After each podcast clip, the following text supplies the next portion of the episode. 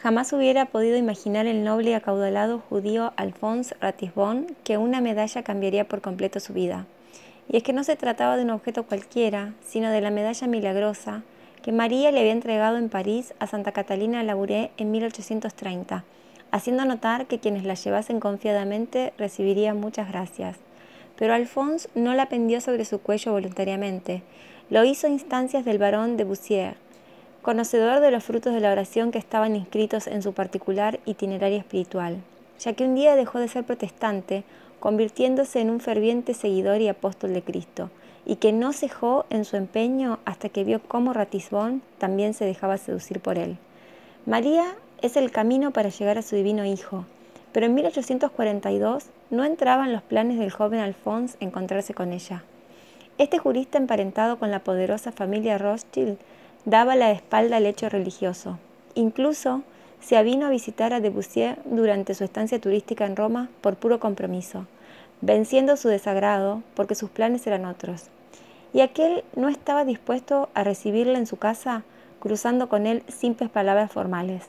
Se ofreció como guía y entre las maravillas de la ciudad eterna fue conduciendo al joven sabiamente por la vía que iba a desembocar en su conversión. Pero el corazón de Alphonse aún no estaba dispuesto para que penetrase en él la luz y protestó al escuchar los comentarios de su interlocutor. Jamás sería cristiano, respondió. Su cuna era judía y en esta fe le encontraría la muerte. Teodoro no desistió y le obsequió una medalla milagrosa que el joven aceptó incrédulo y molesto por mera cortesía.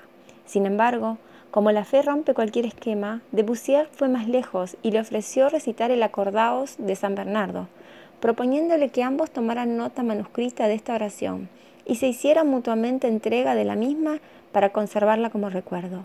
Alphonse accedió en regañadientes, pero hallándose a solas la leyó y comenzó a percatarse de que las palabras compuestas por San Bernardo penetraban en su espíritu de un modo inevitable para él. Un día, en la iglesia de San Andrea del Efrate, con sumo gozo y sin dejar de besar la medalla, Alphonse manifestó, la vi, la vi. María se le había aparecido de pie sobre el altar, invitándole a postrarse, permitiéndole ver los rayos luminosos que salían de sus manos, y entendió que le decía, está bien. No me habló, pero lo comprendí todo, dijo. Era el 20 de noviembre de 1842. A partir de ese momento, el joven abandonó sus bienes, dejó a su familia y se formó convenientemente siendo ordenado sacerdote en 1847. El impacto de su conversión propició que su hermano fundara la congregación de Nuestra Señora de Sion. En San Andrea del Efrate y en el lugar exacto donde se produjo el hecho, puede contemplarse el cuadro de la Virgen, obra de Natale Carta, quien la pintó siguiendo las indicaciones de Alphonse pocos meses después de esta milagrosa aparición. Allí reza la siguiente inscripción.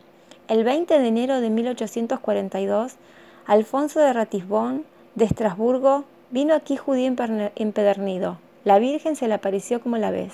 Cayó judío y se levantó cristiano. Extranjero, lleva contigo este preciso recuerdo de la misericordia de Dios y de la Santísima Virgen.